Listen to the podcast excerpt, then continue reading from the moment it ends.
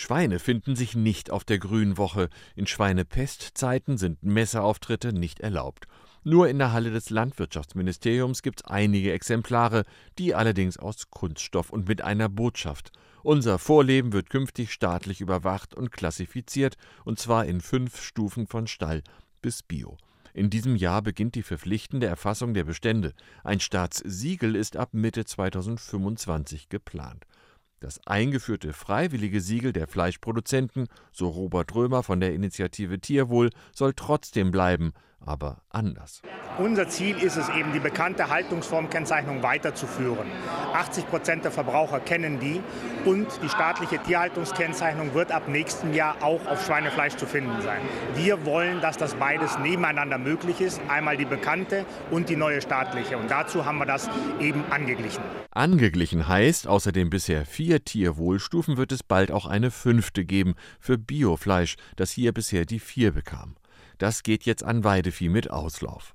Ein Unterschied wird erstmal bleiben. Das staatliche Siegel gibt es vorerst nur für frisches Schweinefleisch. Das Tierwohlsiegel weiterhin für alle Arten und auch für verarbeitetes Fleisch. Was auch immer jetzt und künftig aufgedruckt wird, viele Verbraucher achten drauf und kaufen bewusst ein, zumindest die folgenden Messebesucher. Ich bin durchaus bereit, auch etwas mehr zu bezahlen, wenn dadurch die Tierhaltung gefördert wird und die Tiere besser äh, gehalten werden.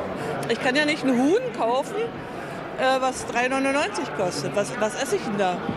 Wenn man auf dem Hof aufgewachsen ist und weiß, wie Tierhaltung geht, dann achtet man drauf. Tatsächlich finden Produkte der Kategorie 1 Stallhaltung nach gesetzlicher Mindestnorm kaum noch Kunden. Etwa 80 Prozent greifen zur Haltungsstufe 2 Stallhaltung mit etwas mehr Platz. Die Frischluft Kategorien 3 und 4 dagegen sind nicht so gefragt, denn natürlich spielt für Verbraucher neben Herkunft und Haltung auch der Preis eine Rolle. Die Fleischindustrie sieht sich hier in der passiven Rolle. Wenn die Verbraucher mehr Qualität wollen, sollen sie die auch bezahlen. So zum Beispiel Thomas Dosch von der Zur-Mühlen-Gruppe, zu der unter vielen anderen auch die Wursthersteller Eberswalder, Böcklunder, Gutfried und Zimbo gehören. Nicht für alle Menschen ist Lebensmittel das Hobby, sondern die verlassen sich auf das, was da ist. Und das ist ja auch prinzipiell in Ordnung. Aber wer sich reindenkt, wer anfängt zu kritisieren, wer das System ändern will, der muss Verantwortung übernehmen, muss sich schlau machen und dann auch sagen, ich gehe für das das, was ich von den anderen erwarte und unterstütze das durch meinen Kauf.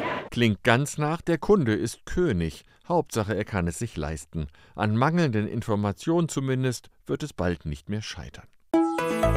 RBB 24 Inforadio vom Rundfunk Berlin-Brandenburg.